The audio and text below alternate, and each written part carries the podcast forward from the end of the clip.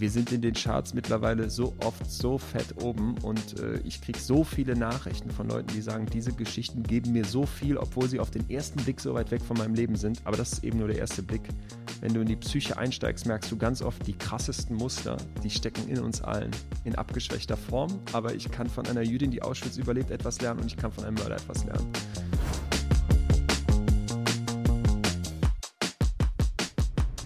Herzlich willkommen, lieber Leon, hier im Münsteraner Bisfluencer Podcast Studio. Wir haben uns heute was ganz Besonderes äh, ausgedacht. Wir haben nämlich einen Münsteraner Prominenten eingeladen, mit dem ich immer schon mal darüber sprechen wollte, wie sich seine Personal Brand entwickelt hat. Leon ist ähm, ähnlich wie ich, 30, 31? 32. 32 Jahre alt, genau.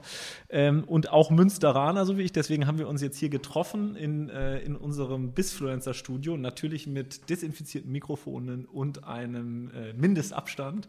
Und ich freue mich, dass du da bist. Ja. Ähm, dass wir heute mal ein bisschen über deine Personal Brand und deine Story sprechen können. Aber ähm, genau, kannst du ja gerne selber mal zu dir sagen, wer du bist, was du gemacht hast und was dich hierhin verschlägt.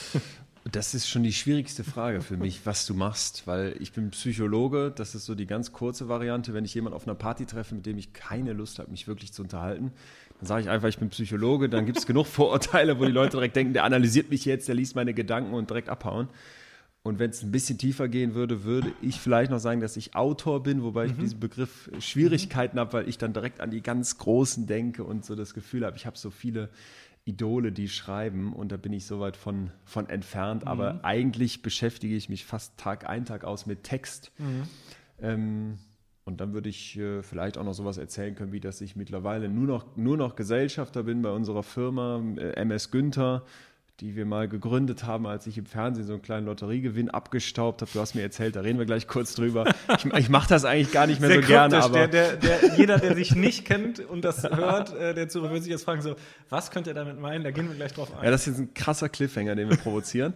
Und äh, da bin ich seit anderthalb Jahren, jetzt darf ich nichts Falsches sagen, auf jeden Fall schon länger, nicht mehr Chef das durfte ich abgeben an zwei Chefinnen mittlerweile, nur noch an Nina, die das als Geschäftsführerin wahnsinnig gut macht. Und das war auch eine, vielleicht ein Teil mhm. meiner Entwicklung, mhm. weil dieses Loslassen können, ich weiß es von dir selber auch, wenn ich das hier schon mal verraten darf, ist nicht ganz leicht. Und zu erkennen, dass es da Leute gibt, die das besser können als du, ist, glaube ich, etwas, was äh, Chefs, Chefinnen eigentlich sehr schwer fällt. Und so ja. ging es mir auch. Aber mittlerweile äh, funktioniert das. Wir machen in Münster außerdem noch andere Gastronomien zusammen mit meinem Bruder. Da war ich zum Glück nie Chef, musste nie loslassen, musste nie feststellen, dass das andere besser können. Und so bin ich mittlerweile vor allem mit der Psychologie unterwegs als eine Art Wissenschaftsjournalist, der versucht in Form eines Buchs, dann Autor, aber sonst auch Podcasts und Blog und so weiter ähm, relativ komplexe wissenschaftliche Themen so runterzubrechen, mhm. dass Lieschen Müller, mhm. meine Mutter, du, wer sonst mhm. auch immer zuhört, mhm. der nichts mit Psychologie am Hut mhm. hat, der denkt, der will mich manipulieren und nur lesen, was ich in meinen Gedanken gerade habe, ähm, dass man das versteht. Okay. Ja. Ja, Wahnsinn. Das hört sich sehr vielseitig an und im Vergleich ähm, zu anderen, ähm, anderen Gästen, die wir auch hatten, ähm, die gesagt haben, okay, sie sind Influencer und sie haben einen Influencer-Kanal aufgebaut, eine Influencer-Brand aufgebaut, monetarisieren das jetzt vielleicht noch mit eigenen Marken oder so oder so, ist das, glaube ich, bei dir was anderes. Äh, Leon hat das gerade aus meiner Sicht sehr demütig und bescheiden ähm, formuliert. Ich gucke mal aus, aus vielleicht aus der objektiven oder aus meiner Sicht raus und erzähle euch mal, wer Leon ist und was er macht. Ähm, ähm, ne, dein Instagram-Kanal hat mittlerweile 20.000 20 Follower. Du bist aus meiner Sicht bekannt aus Film und äh, oder Film nicht, aus Funk und Fernsehen eher. Also ich sitze manchmal im Auto und wir sitzen sind ja hier in Nordrhein-Westfalen, äh, den, den Radiosender, den man dann hört, dann hört man eins live. Äh, da hört man dich ab und zu mal, ähm, dann sieht man dich auch, wenn man durch Ka Kanäle manchmal öffentlich-rechtliche, äh, äh, wie heißt das Wort? Zapt. Zapt. Habe ich, glaube ich, jahrelang nicht mehr gesagt. Ja. Auch mal in Talkrunden, also in bekannten Talkrunden auch sitzen. Ne, und denke mir so, ach Moment, das ist doch der Leon aus Münster. Und angefangen hat alles mit dem Gewinn von einer Million Euro bei Wer wird Millionär? Also, und Heute betreibst du, wie du gerade gesagt hast, mehrere Podcast-Formate, verlegst oder schreibst eigene Bücher, findest im Fernsehen statt, äh, hast Live-Auftritte, hast Live-Shows, hast irgendwie eine eigene Community ja auch dir im äh, Internet aufgebaut und angefangen hat alles mit einer Million Euro bei, äh, bei Günther Jauch, die, äh, die abzustauben. Da will ich nicht zu lange drüber sprechen, aber lass uns noch mal ganz kurz so die Reise von vor wie vielen Jahren war es? Vor über fünf. Über fünf Jahre, Ja. okay. Also ich war 26, war mitten in meiner Promotion, hatte Zeit übrig, weil alle Paper-Forschung, die ich gemacht habe, war eingereicht bei den Journals in den USA, wo die dann gereviewt werden und ich hatte einfach Wartezeit. Und ich war schon immer so ein bisschen nerdig, bisschen freakig, würde ich auch sagen. Ähm, Und meine das gar nicht kokettieren, sondern wirklich, dass ich dann gesagt habe, ich lerne jetzt zehn Stunden am Tag, sieben Tage die Woche Allgemeinbildung, um mich da zu bewerben. Weil ein Kumpel, einer meiner engsten Freunde, da 64.000 Euro gewonnen hat und ich dachte, okay, jetzt schwebt das wie so ein Damoklesschwert über unserem Freundeskreis. Einer muss jetzt nochmal ran. Und einer muss die Million jetzt holen. oh nein, nein, nein, auf keinen Fall. So bin ich nicht hingegangen. Ich glaube, wenn man das macht, kann man nur scheitern. Ich bin hingegangen und dachte, wenn ich so viel schaffe wie er, dann ist alles gut. Wenn ich deutlich drunter bleibe, ist peinlich. Wenn es da drüber ist, dann habe ich ja natürlich gewonnen. Und du kannst dir vorstellen, wir als langjährige Freunde ähm, kebbeln uns, messen uns immer so im Positiven, aber eben doch. Ja. Und dann habe ich da diese drei Monate gelernt. Dann stand irgendwann fest, dass ich dahin darf. Ähm, ich habe eigentlich alles gelernt, außer Yellow Press und, und so Sport. Das interessiert mich überhaupt nicht. Dafür hatte ich Joker und äh, ja, dann saß ich plötzlich auf diesem Stuhl. Das war ja dann auch noch eine völlige Wahnsinns, Wahnsinnsreise und äh, kam da wieder raus und ich hatte nie vor, also das Wort Personal Brand, um ehrlich Ja. zu sein, bis ich das für heute hier gelesen habe, wusste ich nicht, dass es Dass das du eine gibt. bist oder dass das gibt. Dass ich eine bin, sowieso schon mal nicht. Und dass es sowas gibt, ja, das kann man sich herleiten, aber das wäre nichts, womit ich mich irgendwie beschäftigt hätte. No, noch vor fünf Jahren sowieso schon mal gar nicht. Ich bekam dann eine Mail, weil ich angefangen hatte, ein Buch zu schreiben. Das war kurz vor dem Veröffentlichen, dass das halt rauskam, eben auch vor vier Jahren oder sowas dann. aber warte mal kurz, das, war, das Buch hast du schon geschrieben vor der, Nee, äh, kurz vor der danach, Sendung? Kurz Nach der danach habe ich damit angefangen, aber mehr aus so einer Laune heraus. Es war ein Dienstagabend, ich saß in Berlin in meiner Wohnung und ich habe dann plötzlich bis halb zwei nachts die ersten anderthalb Kapitel, also wirklich gehackt in die Tasten. Mhm. Es floss so aus mir raus, weil ich wusste halt, okay, Psychologie treibt mich um. Da gibt es ganz viel, was die Leute nicht verstehen, was missverstanden ist und Mhm. das ist, ein Riesenkatas ist eine Riesenkatastrophe, weil unsere Köpfe stehen vor einer massiven Herausforderung in dieser Zeit. Ne? So viel ist ungewiss, so viel ist chaotisch, so viel wird schneller, so viel wird digitaler. Da muss dieses steinalte Organ in deinem, in deinem Schädel erstmal mit. Mhm. Und ich merkte so, okay, da ist so viel zu erzählen, das fange ich an aufzuschreiben.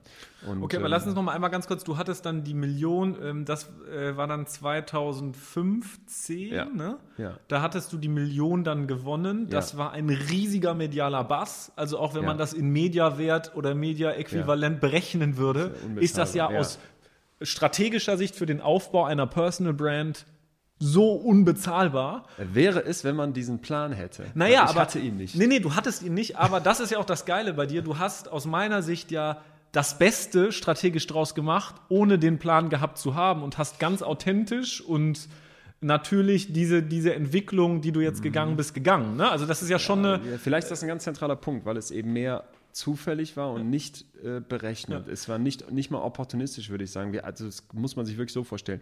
Ich war in drei Sendungen bei RTL 20.15 Uhr. Ich schätze mal. Weil die letzte- Timings so aufgeteilt waren, dass dann quasi. Weil das, weil das ist ja dann irgendwann vorbei, wenn Genau. du diese 45 Minuten voll hast. Dann hatte ich eine ganze Sendung voll gemacht mit diesen restlichen Fragen und dann die Millionenfrage hat nochmal 30, 40 Minuten gedauert. so viel Sendezeit geben die der Millionenfrage. Ja. Das weiß ich nicht, ob das auch von Fall zu Fall unterschiedlich ist, aber haben sie gegeben. Und dann kannst du dir vorstellen, diese finale Folge, Jauch hat mir nachher gesagt, früher hätten das 12, 13 Millionen Leute geguckt, wie heute unglaublich. Münster Tatort. Mittlerweile gucken es weniger, aber sagen wir mal 6 bis 8 Ja. Dann bist du auf der Titelseite von der Bildzeitung größer als Sophia Tomalla daneben, äh, gefühlt wirklich vollfläch. Also war das war die Hauptheadline und ich dachte, das kann nicht wahr sein. Dann kommt das äh, kommt Neo Magazin und macht einen kleinen Joke darüber über die zu leichte Frage. Äh, dann kommt kriegst du einen Eintrag bei Promiflash, dann wirst du zum Lanz eingeladen und zu Stern TV und der Jauch ist noch traurig, dass der Jahresrückblick kurz davor war und nur so Nummern. Und äh, an keiner Stelle dachte ich, okay, jetzt ähm, daraus wird eine Personal Brand. Es gab diese Wahnsinnsidee, ein Schiff zu kaufen und nach Günter Jauch zu benennen. Dafür wollt, wollten und habe ich das genutzt, um davon Das zu ist die erzählen. ähm, in Münster die MS Günther. Kennt man auch in Münster, ne? Das ist ein Party- und Verantwortungsschiff. Haben wir auch schon mal eine legendäre äh, Weihnachtsfeier Ja. drauf gemacht. Das Video läuft immer noch auf der das Toilette Video bei benutzen denen. wir ey. immer noch. Ja, genau. Marketing, schlachten wir das Marketing jetzt weiterhin aus. Ja, Ja, und das war so ein bisschen der Punkt zu sagen, okay, irgendwie mache ich das überhaupt. Also ich hatte keine Lust, Interviews zu geben. Ich weiß noch, mein, das war mein Geburtstag, als die Sendung ausgestrahlt wurde, als ich 26, dann wurde ein Tag vorher, äh, war das quasi alles durch. Und da war dann, das stand das Telefon nicht still und es war eigentlich überhaupt nicht schön. Hast Also du da schon irgendwie eine, äh, also du bist ja du in einem Management, auch in einem Künstlermanagement Mhm. mittlerweile. Ähm, hattest du da schon Support oder Nee. sowas? Gar nicht, ne? Du kriegst zwei so RTL-Leute an die Seite gestellt, die waren auch total nett und auch, auch gewissenhaft. Das Ja. war jetzt überhaupt nicht voyeuristisch oder wir Ja. ziehen dich durch den Kakao. Aber es waren schon so Moves von, äh, wo man dann nachher dachte, Vorsicht, ne? Bildzeitung, hey, hör mal, du hast da was von Vorbereitungen in Unterhose erzählt, weil ich gesagt habe, wenn du dich in Ah, Unterhose hinsetzt, ja. dann trainierst du die Aufregung und kannst du nicht das nochmal mit uns da nachstellen. Oh. Und ähm, da war ganz oft der Moment, dass ich dachte, okay, dieses äh, in der Öffentlichkeit sein, auch wenn ich das da so punktuell nur erlebt habe, ist eigentlich nicht schön. Also im, ich saß im Restaurant Münster und wurde dann so drei Tische weiter fotografiert beim Essen. Und bin kurz danach mal mit Jauch zusammen Zug gefahren, ein paar Monate später und merkte dann, was das heißt, wenn du so berühmt bist wie der und irgendwo lang gehst und alle sprechen dich an. Und in Münster, wo es hier eine kleine Stadt ist, war es dann schon so, dass ich durch die Stadt ging und man guckte mich an, man winkte mir zu. Es war ganz oft total nett, das will ich gar nicht so Ja, jetzt irgendwie so kritisch sehen. Aber es war auch so, dass du irgendwie in den Club kamst, weil du warst als Student, gingst feiern und dachtest, das ist jetzt nur unangenehm gerade. Und ich denke mittlerweile auch, irgendeine Art von Bekanntheit zu haben, irgendeine Art von Öffentlichkeit zu haben, das ist unglaublich gut, weil ich das dafür brauche, um das, was ich als Inhalt Genau. transportieren möchte, anders Ja. nicht könnte. Ja. Aber ich sehe das als reines Mittel zum Zweck, denn der alleinige Fakt ist die Hölle. Und Mhm. jeder, der da rumläuft und sagt, das wäre irgendwie toll, berühmt zu sein, oder auch Leute, wo ich das Gefühl habe, die sind berühmt um des Mhm. Berühmtsein Willens, was mich an Influencern, nimmst Mhm. nicht persönlich, aber sehr stört, das ähm, ist für mich immer nicht nachvollziehbar. Und das ist ja jetzt schon eine, eine, eine starke Reflexion, die ja aber einen Prozess voraussetzt, dass du das durchgemacht hast. Ne? Und jetzt ist so, wäre so meine Frage ist, ab wann hast du diesen Reflexionsprozess? Ich meine, bei mir war das ja auch ähnlich, dass ich irgendwann gemerkt habe, okay, ich möchte meine Fachthemen oder die Themen, wo ich Ja. inhaltlich wirklich gut bin, erzählen. Ja. Und ich möchte nicht auf Teufel komm raus irgendwie einfach nur irgendwie der Masse was erzählen. Ab wann hast du dann angefangen, nachdem so dieser ganze Bass um Wer wird Millionär, MS Günther, ne? also quasi diese Leon Winscheid äh, äh, Gründer, Ja. Gründerzeit, nenne ich Ja. es mal, so diese, dieses erste Jahr. Ab wann haben diese Reflexionsmomente angefangen oder wann hast du angefangen, das dann mehr strategischer auch Richtung dir Fragen zu stellen, zu, zu überlegen, okay, ich möchte das inhaltlich machen, ich möchte über Verstehe. Psychologie sprechen. Wie und wann hat das äh, begonnen? Also ich habe dann, als das erste Buch kurz vor der Veröffentlichung stand, als eigentlich schon alles geplant war, auch mit den Talkshows und so, da bekam ich eine Nachricht bei Facebook eben von einem, von einem Menschen, der bei so einem Künstlermanagement arbeitet, MTS, da bin ich. Und ähm, der Tobi Nochmal kurz, äh, MTS äh, ist in, ein, äh, in auch Deutschland, würde ich sagen, bekanntes, ähm, äh, be- bekanntes Künstlermanagement mit sehr vielen Live-Künstlern, ne? Ja. wo jetzt auch wirklich die Granden der Deutschen, also Luke Mockridge ist, äh, oder? Äh, Luke Mockridge. Luke Mockridge ist bei MTS, Atze äh, Atze Schröder. Schröder. Also das ist so alles an Live-Künstlern, äh, was Rang und Namen hat, die auch wirklich große, äh, große Hallen voll machen. Ne? Genau, und das ist ja bei mir dann überhaupt nicht so gewesen, auch damals, als das losging. Und ich wusste nicht, was ein Künstlermanagement ist. Und als ich da angeschrieben wurde, habe ich erstmal gesagt, ich habe keine Zeit, weil jetzt kommt dieses Buch raus und sorry, was, was möchtet ihr denn? Ich verstehe es gar nicht. Und ähm, dann hat mir der Verlag gesagt, auch unterhalte dich doch mal mit denen, wer weiß. Dann habe ich mich mit denen unterhalten, das war auch total nett. Und ich kann jetzt nicht genau sagen, aber es war nicht lange. So drei, vier Monate später stand ich in Düsseldorf im Zack auf der Bühne vor 100 Leuten. Die haben mir dann gesagt, Lea, wir haben eine Halle gebucht, du musst da jetzt hin. Ich so, wie, was? Ich habe ja nicht. Und dann fing ich halt an, so aus diesem Buch, was ich geschrieben hatte, die ersten Sachen mir zu überlegen, wie könnte ich ein, ein Programm machen, was psychologische Wissenschaft so aufgreift, dass das ähm, wirklich viele interessiert, aber dass du jetzt nicht einfach da sitzt und lachst. Ich mache kein, mach keine Comedy, wenig ist mir ferner. Ne? Also es ist zwar eine Agentur, wo viele Comedians sind, aber ich habe überhaupt nichts mit Comedy zu tun. Meine, meine Programme auch jetzt sind nicht sind keine Comedy-Programme. Es wird viel gelacht und es ist viel so, dass du denkst, okay, es hat einen Spannungsbogen, so zumindest mein Anspruch, und ähm, es hat eine Interaktion mit dem Publikum, aber es geht mir vor allem darum, komplexe Sachverhalte einfach darzustellen und für mich, für den eigenen Alltag was mitzunehmen. Und das habe ich dann im Zack damals in Düsseldorf eben vor 100 Leuten in der kleinsten Halle, die man so finden kann, gemacht. Und dann merkten wir, okay, das war nach, nach ganz, das war sofort ausverkauft gefühlt. Und dann haben wir gemerkt, da, da ist Interesse da. Ich hatte nie die Idee, auf eine Bühne zu gehen. Ich hatte nie die Idee, im Fernsehen zu sein. Wer wird Millionär habe ich nicht gemacht, um im Fernsehen zu sein, sondern weil ich die Kohle haben wollte. Und Und wie Dann, hat sich äh, das dann angefühlt, quasi auf der Bühne zu stehen und über die Inhalte zu sprechen, die du darstellen gut. wolltest? Unglaublich versus, gut. Ja? Äh, In dem Moment wurde mir klar, okay, das ist eben nicht nur, hey, Bildzeitung, Titelbild und kannst du mal in Unterhose, sondern da wurde mir klar, pass mal auf, hier kommen jetzt Leute, weil die dich vielleicht schon mal irgendwo gesehen haben, Mhm. weil die jetzt irgendwie wissen, da, das, da war doch was. Aber die, die würden wiederkommen, beziehungsweise die kamen ja auch wieder. Wir haben dann kurz danach im Zack die große Halle gemacht und jetzt plötzlich geht es um 1000 Leute, so nach dem Motto. Wahnsinn, ja. Dass äh, ich mit Inhalten was bewegen kann. Und das ist etwas, was mir in diesen Zeiten von Fake News, von Trump, von jeder erzählt irgendwas, irgendwelche Influencer nochmal, ich will da nicht komplett drauf bashen, aber ich sehe das sehr kritisch, halten Shampoos in die Kamera und Millionen Kids rennen DM und kaufen sich das Deo Mhm. oder Shampoo. Das äh, das stört mich kolossal, weil ich denke, hey Leute, es gibt eigentlich Inhalte, die sind relevant, über die müssen wir streiten, über die müssen wir uns unterhalten. Es gibt ganz verschiedene Wissenschaften, nicht nur die Psychologie, aber das ist eben meine. Und dass man da was bewegen kann, merke ich halt jetzt. Und um auf deine Frage zurückzukommen, wann habe ich das festgestellt? Das kann ich gar nicht an einem Punkt festmachen. Ich merke das immer mehr. Am Anfang war wirklich, dass man so ein bisschen wie mit so einer Schrotflinte geschossen hat und dann nimmt man mit, wo die Schrotkugel zuschlägt. Jetzt letztens hatten wir die Anfrage von einem auch sehr, sehr großen TV-Magazin, kurz ein paar Statements zum Thema äh, Corona. Und was werden die neuen Maßnahmen mit unseren Hirnen machen? Ich wusste, ich kann mich darauf nicht so umfangreich vorbereiten, wie ich das wollen würde, um was Fundiertes sagen zu können. Abgesagt. Das hätte ich vielleicht vor zwei Jahren nicht gemacht. Okay. Und das ist so eher ein Reinwachsen, würde ich sagen. Und ich glaube, das ist halt auch, das ist so ein, deswegen äh, finde ich super, dass wir darüber sprechen, weil das ist ein Mehrwert für die Leute, die sich das anhören, weil ja oft diese Frage kommt oder die Frage, die wir auch oft bekommen, wie findet man denn seine Themen raus, über die man als Personal Brand sprechen möchte? Oder sei es, es muss ja, egal wie es ist, ob man jetzt Geschäftsführer von irgendeiner Firma ist, die, die, und man nutzt PR als Tool oder ob man eine eigene Influencer-Brand aufbaut oder eine Mar- Marke aufbaut. Wie findet man denn die Themen raus? Weil oft ist es, oder nehme ich das schon so wahr, dass Menschen halt denken, dass die Erreichbarkeit alleine die Währung ist.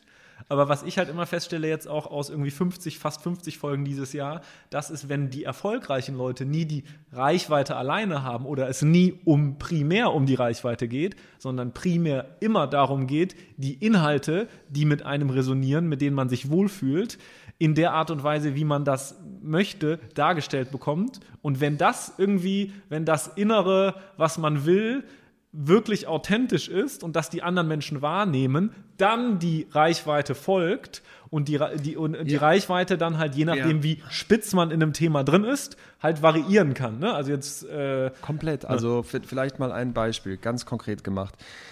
Als Psychologe hast du eine breite Palette vom Grundsatz her. Und ich glaube, das geht vielen von uns so, dass man sagt, man hat verschiedene Themen, die einen theoretisch interessieren und dass man auch sich facettenreich umtreibt. Aber in dem Moment, wo ich es schaffe, 100 Prozent zu sagen, wenn ich mir das selber nachher anhöre Mhm. oder schon bei der Recherche merke, da geht in meinem Kopf was an, da Ja. macht's Klick, da will Ja. ich mehr zu wissen. ja. Und da hänge ich vielleicht der Person, von der ich selber lerne, um das nachher zu erzählen, an den Lippen. Da merke ich doch, ich bin genau auf der Fährte Okay. von dem, was ich nachher transportieren kann. Und für mich ist vielleicht das Thema Liebe ein ganz gutes, weil ich bin ein sehr unromantischer Typ und ähm, hätte jetzt auch nicht gesagt, Liebe, Beziehung ist so irgendwas, was mich psychologisch umtreibt, weil Mhm. das kommt mir zu soft vor und das ist vielleicht so eher was für die, für, für irgendwelche Magazine, Mhm. um mal die Brigitte als eins zu nennen. Und dann merke ich plötzlich, das interessiert viele. Und jetzt wird es aus meiner Sicht spannend, wenn du an diesem Personal Brand Gedanken mal bleiben möchtest. In dem Moment, wo ich merke, es interessiert viele und ich bin eher weit davon weg, dann finde ich, ist es interessant, nach der Schnittmenge suchen zu gehen. Und plötzlich finde ich die, indem ich mit der Anthropologin Helen Fischer spreche. Die macht TED Talks mit, weiß ich nicht, die gehört zu den berühmtesten TED Talks, die es überhaupt gibt. Sechs Millionen Views, acht Millionen Views, mehrere. Wahnsinnsfrau, Forscherin aus New York. Ich schreibe da eine Mail und sage, pass mal auf, du, Sie forschen ja zum Thema Liebe. Kommt eine, sofort eine Mail zurück, hallo Leon, also alles per Du, die sind unglaublich nahbar, diese Starforscher. Und sie sagt mir, ja, wir können sprechen, kein Problem. Dann kriege ich Helen Fischer, die in meiner Welt sowas ist wie Beyoncé in der Welt von vielen anderen, und sitze plötzlich mit der im Skype-Interview und die hockt in ihrem Apartment in Manhattan und ich in Münster beziehungsweise Berlin, ich weiß nicht mehr wo, und wir reden anderthalb Stunden über die Liebe. Und in fast jedem Satz, den sie sagt, merke ich, das kickt mich jetzt, das interessiert mich. Und wenn ich das dann später transportiere und dir plötzlich von Theorien erzähle, wo die Wissenschaft zeigen kann, mit harten Fakten, mit harten Zahlen, es ist möglich, in einer langjährigen Beziehung verliebt zu bleiben, also diese Schmetterlinge vom Anfang, die im Bauch flattern, auch über Jahre aufrechtzuerhalten, dann äh, geht in meinem Hirn alles an und dann bin Wahnsinn. ich total gecatcht. Und wenn ich das jetzt erzähle, habe ich doch plötzlich den Inhalt transportiert, der mich umtreibt, aber der scheinbar auch viele Leute umtreibt. Und dann wird Ja. die Schnittmenge groß. Ja, ja, mega. Also ich glaube, das ist da, äh, genau das ist das, was wir hier in diesem Podcast äh, äh, an äh, Inhalten irgendwie transportieren wollen. Deswegen mega. Ähm, lass uns jetzt mal quasi von diesem Thema, wo wir das inhaltlich beleuchtet haben, mal so ein bisschen strategisch, technisch nochmal so einmal einordnen, was du alles jetzt gerade, wenn deine du quasi für Verwertungswege oder Content-Formate ah, ja. als Brand betreibst. Ne? Also so wie ich das, du hast zwei Podcast-Formate alleine, ja. ne? Ähm, kannst du zu dem mal kurz was, was erzählen? Wann, ist, wann, hat, wann habt ihr das angefangen? Wie hat sich das entwickelt? Wir haben angefangen mit Betreutes Fühlen, mhm. Atze Schröder. Ey, ihr habt äh, fünf, noch auch einmal kurz, Leon macht das so ähm, sympathisch, demütig und so, ne? Ich will nichts falsch sagen, aber ich glaube, ihr habt 500.000 Abonnenten, ne? Wir sind fast 600.000. Ey, das ja. ist so geistesgestört. Also Gratulation auch dazu. okay, danke Weil das schön. ist schon wirklich, nee, wirklich eine brachial starke Leistung. Also wir haben angefangen vor anderthalb Jahren. Die Idee kam aus der Agentur heraus. Wir okay. sind beim selben Management. Töne ist unser Manager. Und als, als es erst hieß, Leon, hättest du Lust, was mit Atze Schröder zu machen, dachte ich sofort, wie das ist ganz interessant. Match, ja. wo soll der sein? Ich mache keine Comedy ja. und überhaupt, da, da würden meine Eltern mich sofort enterben. Und wie es dann so oft ist, ist das natürlich die dumme Außensicht. Geh Klar. ins Ding rein, unterhalte dich mit ja. den Leuten, lern sie ja. kennen, weil was du von außen siehst, ist oft nicht die Realität. Dann haben wir im Savoy in Köln, das ist ein Hotel, wo, wo Atze entsprechend oft ist, zusammen gefrühstückt. Und er sagt zwar, es, am Anfang hätten wir noch ein bisschen gefremdet, ah, okay, aber dann spreche ich nur für mich. Aus meiner Sicht hat sofort Klick gemacht. Das war so eine Art Liebe auf, Liebe auf den ersten Blick. Und dann sind wir auch da wieder, wie beim Zack, äh, in Düsseldorf damals, kurz danach in Köln ins Studio gegangen. Wir haben die erste Folge gemacht. Kurz danach oder was? War bald danach, ja. nicht, das war nicht lange. Ja. Ähm, die erste Folge ist, glaube ich, in der Tonne gelandet, nie ausgestrahlt worden, aber die zweite dann schon. Und da ging es eigentlich los. Und ähm, wir machen betreutes Fühlen, so heißt der Podcast, seitdem jede Woche. Und es gab mehrmals schon die Situation, dass wir gedacht haben, jetzt ist Sommerferien und da hören auch weniger Leute. Und auch jetzt für, die, für den Jahreswechsel, da ist, sind die Zahlen niedriger und wollt ihr nicht auch mal Pause machen? Und dann schreiben wir immer hin und her oder telefonieren, wir telefonieren ganz viel und sagen beide, nee, würde uns was fehlen. Und dann machen wir einfach weiter. Es kann mal sein, dass wir in einem Jahr uns mal zwei, drei Wochen Pause gönnen, weil wir ein bisschen vorproduzieren. Aber es hat uns auch da so gecatcht, dass ich mittlerweile sagen muss, Atze Schröder kennt jeder so als diesen Bühnenatze, diese Comedy-Person, aber hinter ja. äh, den Locken, wenn man die mal ein bisschen zur Seite kämpft, versteckt sich ja eine weitere Person, ja, ein Atze klar. hinterm Atze. Und der Typ hat einen Tiefgang, der ist belesen, der ist unglaublich ja. weise, ich nenne das weise, weil der ist äh, rund doppelt so alt wie ich, sage ich mal. Und ich kann so viel von dem lernen. Ich erzähle dann die Studien, ich bringe die Experimente mit, ich bringe die, die Wissenschaft mit und er bricht das dann manchmal in einem Satz runter und ich denke, jo, das mhm. ist das, was dieses Experiment uns sagt. Und dann sitze ich da selber und denke, krass, du hast mir gerade richtig was mitgegeben. Und das passiert Woche um Woche.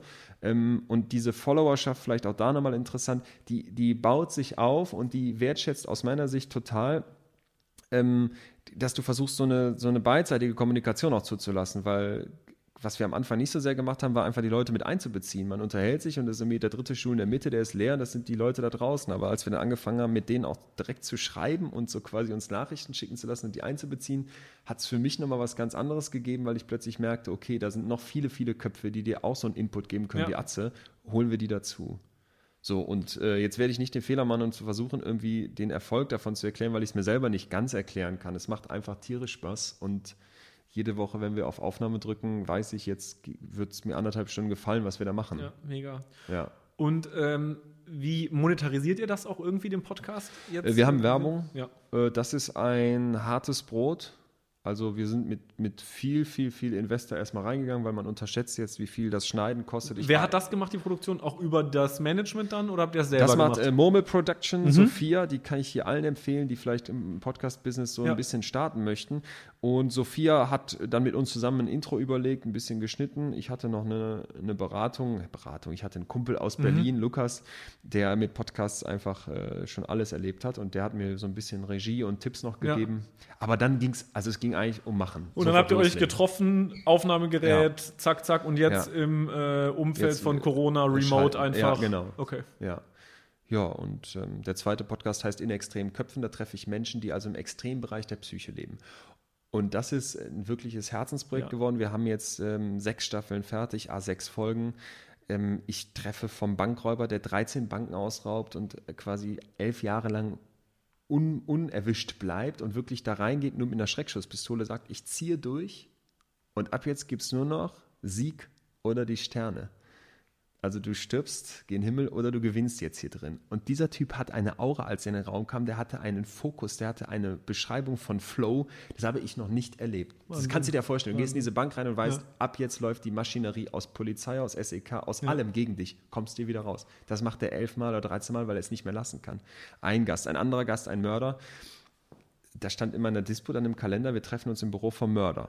Dann fuhr ich Richtung Hamburg im, Büro vom im, im, RE und saß dann irgendwann im Büro vom Mörder. Also der hatte sich einen, Malereibetrieb aufgebaut in so einem Häuschen auf dem Land irgendwo. Das war mir am Anfang äh, war mir das alles so ein bisschen hm, unwohl auch. Und dann lerne ich einen Menschen kennen, Henry Oliver Jacobs, der mir erzählt, aus, aus einem Meter Entfernung schieße ich zwei Leuten von hinten in den Kopf.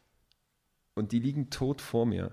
Der eine stirbt, der andere, das wusste er nicht, hat knapp überlebt. Jetzt geht der Blut verschmiert über die Straße ist also ein Schwerverbrecher auf St. Pauli und, und zieht einfach sein Leben weiter durch. Und jetzt sitzt er vor dir und du merkst, dieser Mann ist ein anderer Mann geworden. Dieser Mann, da ist keine, es ist gar nicht mehr die Frage, ist das ein Mörder, sondern du unterhältst ihn mit einem komplett menschlichen Menschen. Wenn du, weißt du, du ja. hast das Gefühl, hier ist eigentlich die Bestie gewesen und das ist ein anderer Mann. Und diese große Frage, kann man, wie kann man mit Schuld umgehen? Kann man sich verändern? Und was muss ich machen, um mich persönlich komplett zu verändern? Das ist in dem Podcast immer wieder Thema. Und vielleicht die Geschichte, die mir am meisten hängen geblieben ist, ist Eva Sepeschi. Die ist als Jüdin im Alter von zwölf Jahren in Auschwitz angekommen. Und wenn du da auf der Rampe stehst und keine 16 bist, wirst du vergast. Und jetzt sagt dir eine Lagerwärterin sagt, mach dich älter, sagt, dass du 16 bist. Eine Deutsche flüstert ihr das zu. Und sie macht das und überlebt Auschwitz. Und mit dieser Frau zu sprechen, wo du denkst, ihr Bruder wird vergast, ihre Mutter wird vergast, ihre gesamte Familie wird durch die Nazis in die schlimmste Mitleidenschaft gezogen, die man sich irgendwie vorstellen kann. Du erwartest, die geht da raus und die hasst. Mhm. Du erwartest, die geht da raus und ist gebrochen. Und es sitzt dann eine Frau von mir, Richtung 80, sage mhm. ich jetzt mal, ich will sie nicht älter machen, aber eben eine alte Frau. Und merkst, dass die nicht hassen kann. Und sie sagt, ich wollte nie hassen. Ich wollte direkt danach wieder lieben. Sie heiratet kurz nach, nach, dem, nach dieser Erfahrung, also als sie dann erwachsen wird. Und ist jemand, wo ich wirklich gemerkt habe, die strahlt eine Kraft aus und die zeigt mir gerade, dass das keinen Sinn macht, dich auf deine Feinde einzuschießen und da irgendwie Energie reinfließen zu lassen das ergreift mich jetzt noch und mhm. äh, da kriege ich jetzt noch Gänsehaut. Und wenn ich, mir, wenn ich mir diese Geschichten vorstelle, ist es vielleicht genau dasselbe. Am Anfang waren wir skeptisch. Ist das zu nischig? Ist das mhm. zu speziell? Ich mhm. spreche auch ganz viel mit Menschen mit psychischen Störungen. Glaub, wir ja. sind in den Charts mittlerweile so oft so fett oben und äh, ich kriege so viele Nachrichten von Leuten, die sagen, diese Geschichten geben mir so viel, obwohl sie auf den ersten Blick so weit weg von meinem Leben sind. Aber das ist eben nur der erste Blick. Wenn du in die Psyche einsteigst, merkst du ganz oft die krassesten Muster, die stecken in uns allen in abgeschwächter Form, aber ich kann von einer Jüdin, die Auschwitz überlebt, etwas lernen ja. und ich kann von einem Mörder etwas ja. lernen. Wahnsinn. Ähm, ja, also ich finde einfach, also ne, so wie ich das war, ich finde einfach Wahnsinn, wie du es schaffst, deine, den inhaltlichen Tiefgang mit der Begeisterung und der Leidenschaft halt in Formate zu umzusetzen, die du selber mit ownst und wo du selber sagst, das machen wir heute, das machen wir nicht, wo du 100 Prozent, ne, du kannst ja jede Folge, die ihr macht oder jedes Format, was ihr anfangt steuern, wie viele Künstler gibt es, die halt in irgendwelchen Formaten fremdbestimmt stattfinden?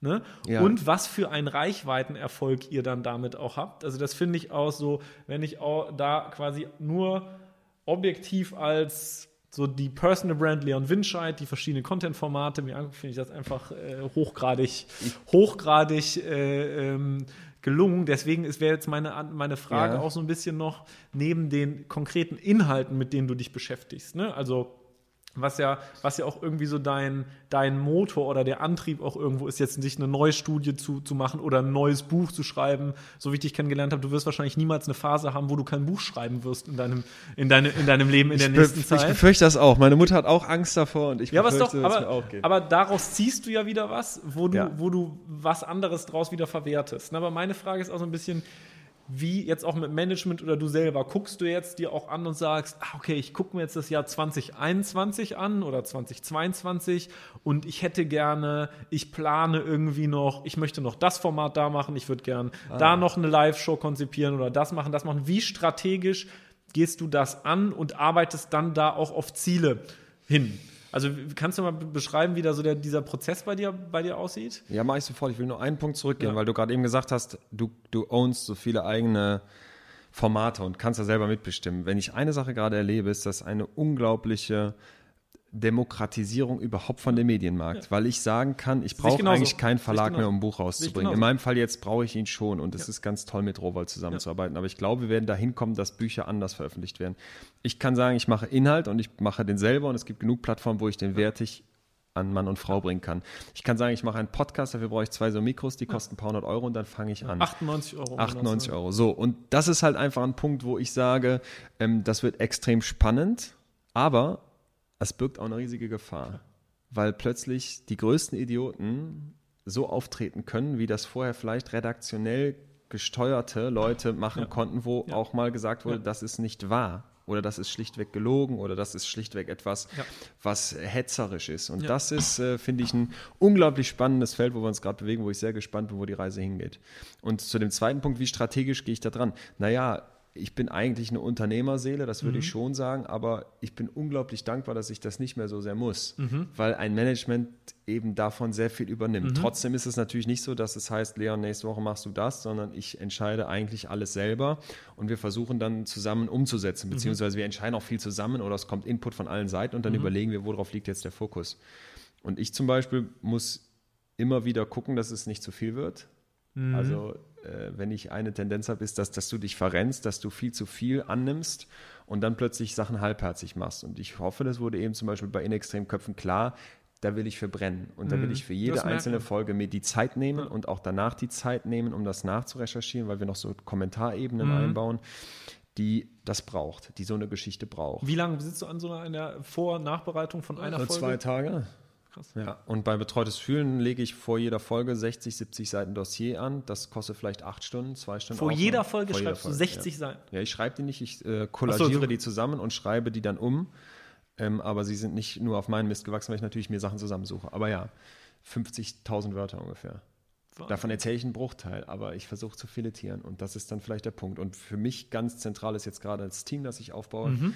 Ähm, ich habe also äh, lange davor zurückgeschreckt und da möchte ich jedem von abraten, sich Unterstützung zu holen. Mhm. Das war vielleicht so ein bisschen auch wie am Anfang abgeben können, mhm. ist schwierig, mhm. vor allem wenn du denkst, du machst es ja schon toll und wenn dir das viele Leute spiegeln, aber das ist äh, immer, immer ein Fehler. Mehr Köpfe sind besser, verschiedene Köpfe sind gut und es gibt ganz viele, die können das mindestens so gut wie du, im Zweifel besser. Und wenn du davon welchen ein Team holst, dann kannst du das, was du inhaltlich umsetzen möchtest, multiplizieren. Also für mich ist strategisch eigentlich immer die Frage, wie kann ich das mit welcher Manpower schaffen, wen brauche ich dafür? Ich gucke unglaublich gerne mir bei Profis Sachen ab, von denen ich weiß, die können das besser als ich, weil sie es schon lange machen. Da versuche ich Stolperstricke zu, mhm. zu umgehen. Und jetzt für das kommende Jahr, beziehungsweise für 2021, ist für mich ganz klar, dass das Thema Podcast sicherlich ein, ein zentrales äh, ist und noch größer werden wird, weil ich glaube, dass immer mehr Leute da den Zugang finden, wegen mobiler Daten, wegen diesem in den Kopf gehen, was ja wirklich dabei passiert, wegen man kann parallel noch irgendwie kochen, waschen, was auch immer man macht. Und ähm, das Zweite ist, dass wir verschiedene äh, TV- bzw. Videoformate mhm. am Start haben, eh, wo ich glaube, dass das nochmal so Herzensprojekte werden können. Mhm. Weil das, was gerade da am Start ist, ist leider noch nicht ganz spruchreif, aber das geht genau in die Richtung, wie ich mir das gewünscht hätte. Ich darf eigentlich alles mitentscheiden, ich darf genau die Sachen einbauen und am Ende wird es eine große Gruppe erreichen und die kriegen ein neues Bild von Psychologie und Wissenschaft. Mhm. Ja, Wahnsinn, mega. Ähm, ja, ich finde das, ähm, was denkst du so selber, wenn du jetzt quasi die, den Stand heute anguckst und äh, den Leon, der, ich meine, ähm, ich habe ihn auch kennengelernt, das war äh, relativ, da gab es die MS Günther gerade, glaube ich, da haben mhm. wir uns kennengelernt. Ähm, wenn du jetzt so dir die, diese, deine persönliche Entwicklung da anguckst, wie siehst du das selber? Wie nimmst du das selber wahr? Ich werde mir zunehmend ein Freund. Aber es ist noch ein weiter Weg. Das ist ein, ein super, super, super, ein wahnsinnig weiser, äh, weiser Satz. Ich glaube, ich kann ein bisschen, äh, kann ein bisschen nachfühlen, ja. äh, nachfühlen, was das bedeutet. Das ist bei mir persönlich auch ein großes Thema gewesen. Ähm, ja, aber ich, ich finde, man merkt das, weil ich finde, also ich finde, man merkt einfach, wie sehr du bei den Themen und bei dir angekommen bist im Vergleich zu, äh, zu damals. Und ich glaube, das spüren auch die Leute in den Formaten. Jetzt nicht im Prozess, sondern einfach die spüren, dass du da bist und dass du bei den Themen bist und die Themen halt geil transportieren kannst. Ich merke halt, seitdem ich mich mit den Gefühlen auseinandersetze, mhm. das mache ich für Betreutes Fühlen für den Podcast, aber eben auch fürs Buch. Also das neue Buch, was im April rauskommt, was mhm. ich jetzt die letzten zweieinhalb mhm. Jahre bearbeitet habe, mit Herz, Herzblut bearbeitet mhm. habe mit viel Tränen auch. Das äh, dreht sich um zehn große Gefühle. Mhm. Von Angst, Liebe, Wut, über Leidenschaft, Trauer, Geduld und so Mhm. weiter. Und wenn du dir jetzt vorstellst, was Fühlen eigentlich ist und wie Fühlen wahrgenommen wird, dann hast du oft das Gefühl, ah, dieses Emotionale, komm, Mhm. das tu mal weg. Jetzt lass mal hier rational bleiben und straight geradeaus denken, lass uns unternehmerisch sein, lass uns ähm, die, die Gefühle versuchen auszublenden, weil dann treffen wir die besten Entscheidungen. Das ist so unmenschlich und trotzdem so sehr unser Zeitgeist gerade. Und ich merke, wenn ich jetzt zum, zum Beispiel das Thema Liebe nehme und anfange, mich mit Liebe und wie funktioniert Beziehung und wie funktioniert Verliebtsein auf der Langstrecke auseinandersetze, dass ich plötzlich über die Wissenschaft, weil ich eben ein eigentlich rationaler, sehr naturwissenschaftlich getriebener Typ bin, einen Zugang zu meinem Fühlen finde und auch zu dem Fühlen von anderen Menschen, den ich vorher nicht für möglich gehalten hätte. Sie saß vor ein paar Monaten mit, mit einem, einem Pärchen, mit dem ich schon Ewigkeiten befreundet bin, zusammen in Berlin auf der Torstraße in einem asiatischen Restaurant, als das noch ging. Und dann sagte sie so zum Dessert, Leon, du hast dich verändert, ne? Und du, äh, seitdem du das machst, und ich wusste, was meinst Was du denn? Was denn? Ja, dieses Auseinandersetzen mit den Gefühlen. Du redest offener Ja. über Beziehungen, ne? Du, du redest offener über das, was dich umtreibt. Und das nehme ich auch so wahr. Also dieses besser fühlen können, im Sinne von, verstehe ich das, was ich fühle und verstehe ich das, was andere fühle und wie gehe ich damit um? Das empfinde ich als eine der, eine, eine ganz zentrale menschliche Fähigkeit und die versuche ich auszubauen. Und seitdem ich das tue, komme ich mir näher. Also das äh, klingt jetzt vielleicht so metaphorisch, Nee, aber es ist tatsächlich eine Reise in meinen Kopf rein. Also für mich persönlich klingt das, also es berührt mich total, weil für mich klingt es überhaupt nicht metaphorisch, sondern das Reso, weil ich glaube ich in den letzten Jahren auch eine ähnliche Entwicklung durchgemacht habe. Ich weiß noch, ich bin bei ähm, Henrik, mein äh, äh, Co-Bisfluencer-Kollege, äh, wir sind ja beide auch bei EO, Entrepreneurs Organization, eine Unternehmerorganisation, wo es eben nicht um Business geht, sondern um Persönlichkeitsentwicklung. Und eins der Themen, die man macht, man sitzt sich einmal pro Woche, äh, pro Monat zusammen in einem Forum aus einem festen Kreis an, ähm, an Unternehmern, macht ein sogenanntes Update, wo es halt nur um Gefühle geht. Ich weiß nicht, wo ich damit angefangen habe, vor so zweieinhalb, drei Jahren, auch als ich das erste Mal irgendwie bei einem, bei einem Coach war. Und die ersten Wochen und Monate, also man macht ein Update und geht immer im Monat durch, was ist passiert in verschiedenen Bereichen, was, wie habe ich mich, also bricht es runter auf eine Situation, was war das Kerngefühl dabei und was hat es für eine Bedeutung für mich. Und die ersten Male ähm, war mein Vokabular für Gefühle halt Ja. sehr begrenzt. Ja. Ne? Da haben wir dazu, ja, wie fühlst du dich gerade? Ja. ja, gut. Oder schlecht. Ja, Und genau. das erste Mal so, ja, das ist kein Gefühl. Und ähm, auch das Thema, auch als ich mit meinem Coach die ersten Mal gearbeitet habe und gemerkt habe, dass ich nicht in der Lage bin zu fühlen, was andere fühlen oder was sie vermeintlich fühlen, weil ich aber selber auch bei meinem Zugang so Ja. Gar nicht dafür da war.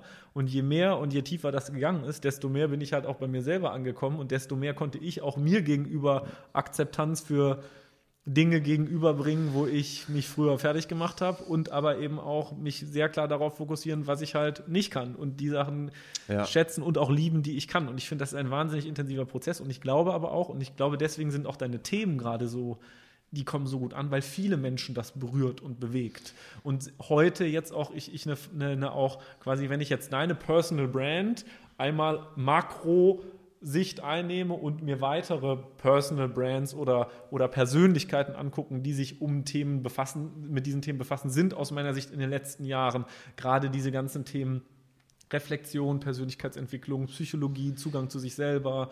Ähm, da ist eine, eine Erreichbarkeit oder eine, eine Sensibilität für entstanden und gleichzeitig auch irgendwo ein Markt.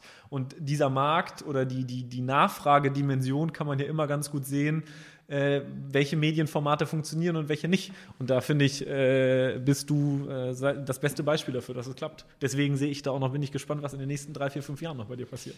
Dieses Auseinandersetzen mit den Gefühlen und auch sich selbst verstehen zu wollen, das ist auf den ersten Blick etwas für irgendwelche Esoterik-Tanten. Aber ja. äh, das ist eben leider nur der erste Blick. Ja. Und wenn du anfängst, das zuzulassen und Gedanken dazu zuzulassen, die ein bisschen tiefer gehen, dann kannst du unglaublich krasse Momente erleben. Ich weiß, dass ähm, einer der für mich heftigsten Momente, der war, als ich mit Jerome Kagan gesprochen habe. Jerome Kagan ist so, es gibt so Rankings der, der einflussreichsten Psychologinnen und Psychologen Mhm. der Welt. Und da ist der für das 20. Jahrhundert, der ist 93, also er Mhm. Sagt selber, er Mhm. ist in seinem letzten Jahrzehnt, ist der ganz weit oben. Jerome Kagan ist ein Harvard-Professor und der erforscht Angst. Okay. Und der hat in den 80er Jahren drei Monate alte Babys in sein Labor geholt, Mhm. hingesetzt. Früher geht's nicht, drei Monate ist so, vorher kannst Ja, du gar ja. nichts mit denen machen. Und hat denen quasi Reize präsentiert. Da, da platzt ein Ballon, Okay. da kommt eine komische Stimme aus einem knarzenden Lautsprecher. Und jetzt wollte der gucken, wie reagieren diese Babys. Und der hat mir die Geschichte von Baby 19 erzählt. Und die würde ich wirklich sagen, was heißt, hat mein Leben verändert? Aber die hat mir einen komplett neuen Blick auf mich gegeben. Mhm. Der hat hunderte Mütter aus der amerikanischen Mittelschicht mit ihren drei Monate alten Babys eingeladen. Setzt sie dahin. Die ersten 18 Babys, das läuft so durch. Und bei Baby Aber 19, was passiert bei den acht- Na, die sitzen da, die brabbeln rum, die gucken sich um, wenn der Ballon platzt, wenn das Geräusch kommt, gucken die interessiert Okay. in der Gegend Aha. rum und wissen, sind so eher neugierig interessiert. Baby 19 fällt sich ganz anders. Dieses Kind ist ein Mädchen und das gerät in Panik, das gerät in blanke Angst, es schlägt mit seinen Armen um sich, das versucht sie abzuwenden, das will nur noch weg. Und jetzt, und da wird es richtig krass, beobachten bzw. verfolgen Kagan und sein Team dieses Kind, aber nicht nur sie, sondern ungefähr 20 Prozent der weiteren Kinder sind ähnlich vom Verhalten Mhm. für über 20 Jahre und gucken sich an, was wird aus diesen ängstlichen Babys für ein Mensch. Mhm. Und parallel auch gucken sie sich natürlich auch die anderen Kinder an. Und dann stellen die fest, dass wir offenbar mit einem sogenannten Angsttemperament geboren werden oder nicht. Manche haben einen Ang- Hang zur Ängstlichkeit und andere weniger. Und weil es nach drei Monaten schon ist, da kannst du noch nicht so viel von Mhm. deiner Umwelt mitbekommen haben, ist es wahrscheinlich so, dass du nicht als weißes Blatt auf die Welt kommst, sondern mit einer Mhm. Ja. Prägung. Ja. Und jetzt gucken die sich das quasi an, wie diese Prägung auf dein weiteres Leben wirkt. Und er sagt, okay, am Anfang sind diese Kinder, die sogenannten Hochreaktiven, die auf diese Reize massiv reagieren und ängstlich werden, sind die sehr schüchtern. Die sind zurückhaltend, die kommen kaum klar, die haben Angst im Dunkeln vor Hunden und so weiter. Die finden mit 18, als die volljährig werden, in deren Hirnen strukturelle Unterschiede. Das muss man sich mal reinziehen. Die Wahrscheinlichkeit, dass du bei einem drei Monate alten Kind vorhersagen kannst, ob das mit 18 Jahren eine ängstliche Person ist, mit einem anders aufgebauten Hirn, die ist ziemlich hoch. Also es ist sehr präzise. Und jetzt kommt aber der ganz wichtige Wendepunkt. Zurück zu Baby 19. Dieses Kind fängt irgendwann an, diese Ängstlichkeit, die sie nach außen lebt, die sie bremst, die sie einengt, abzulegen.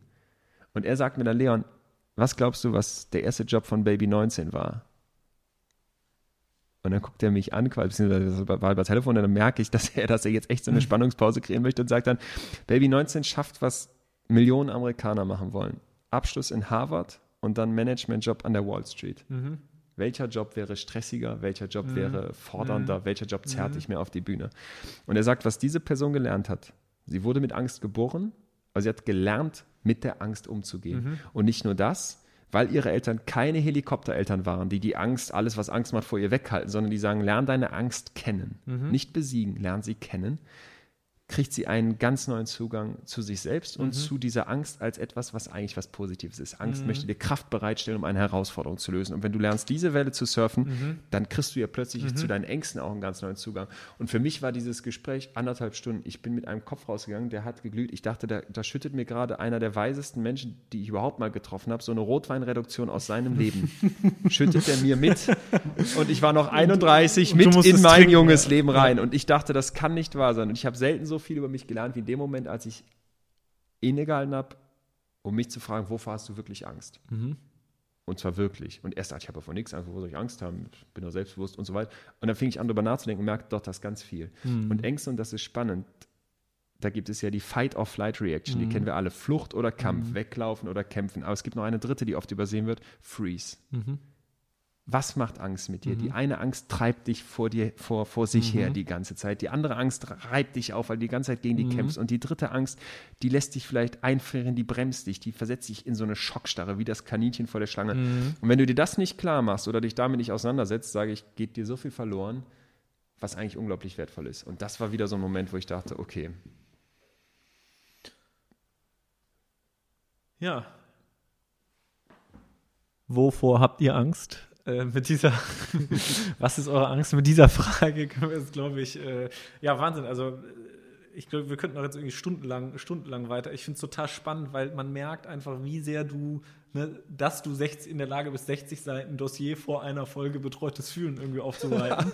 da sprechen jetzt äh, das ist der Nerd um wieder. quasi dein, deine, äh, dein, dein Bild äh, mit diesem alten Psychologen zu nehmen. Es ist so, als würde mir jetzt hier eine äh, Rotweinreduktion von Leon ähm, der letzten fünf, sechs Jahre äh, eingekippt worden. Nee, aber das macht äh, großen Spaß und ich äh, finde das toll zu sehen, wie sich das entwickelt hat und äh, bin gespannt, wie sich das weiterentwickelt. Ähm, und ich glaube halt, dass der äh, Bisfluencer Podcast-Hörer hier so viel daraus mitnehmen kann. Insbesondere immer die Frage, wo es ja eigentlich drum geht, weil am Ende des Tages aus meiner Sicht, das habe ich jetzt auch in den letzten Jahren gelernt oder auch in, im Laufe dieses Jahres, einen Podcast aufzunehmen, den irgendwo hochzuladen ähm, die richtigen Plattformen dazu für zu finden, wie ein LinkedIn-Algorithmus funktioniert, wie Instagram der Algorithmus funktioniert. Diese Fragen, diese technischen Fragen, das kriegt jeder irgendwie ja. hin. Ne? Also ja. da kann man sich reinfuchsen, es gibt Leute, die können das. Und ich glaube, am Ende des Tages entscheidet das nicht darüber, ob man ähm, eine Brand wird oder Sichtbarkeit schafft oder Menschen erreicht. Ich glaube, am Ende des Tages entscheidet das, was wir jetzt gerade oder was du gerade mir glaubhaft vermittelt hast darüber, ob man den Zugang zu seinen Themen und Inhalten authentisch findet. Und es ist nicht allein die Frage, und ich glaube, das ist dann das Schwierige für viele, die Frage sich zu stellen und die dann einfach zu, zu beantworten, kurzfristig aus dem Kopf heraus, mhm. aus dem Verstand, reicht ja nicht. Mhm. Man muss ja irgendwie einen Prozess initiieren und auch durchleben und erfahren, um das wirklich zu fühlen und dahin zu kommen, was mit einem resoniert. Und ich finde, das war halt jetzt toll, weil ähm, ich finde, das war, war auch motivierend für andere, sich mit Themen dann einfach mal auseinanderzusetzen. Man muss halt die 100 Mann äh, erste Mal Veranstaltungen machen in ja. so einem Zacktheater oh in ja. Düsseldorf, um zu spüren, ob das was für einen ist oder nicht. Ja. Und deswegen kann ich mich nur äh, herzlich bedanken. Ja, sehr äh, gerne. Freue mich auf das Feedback. Äh, viel Spaß beim Zuhören allen. Und äh, komm doch herzlich gerne nochmal wieder. Nächstes Jahr, wenn das Buch da ist, dann machen wir nochmal eine Folge. Mach's gut. Dankeschön. Jo, danke, danke. Leon.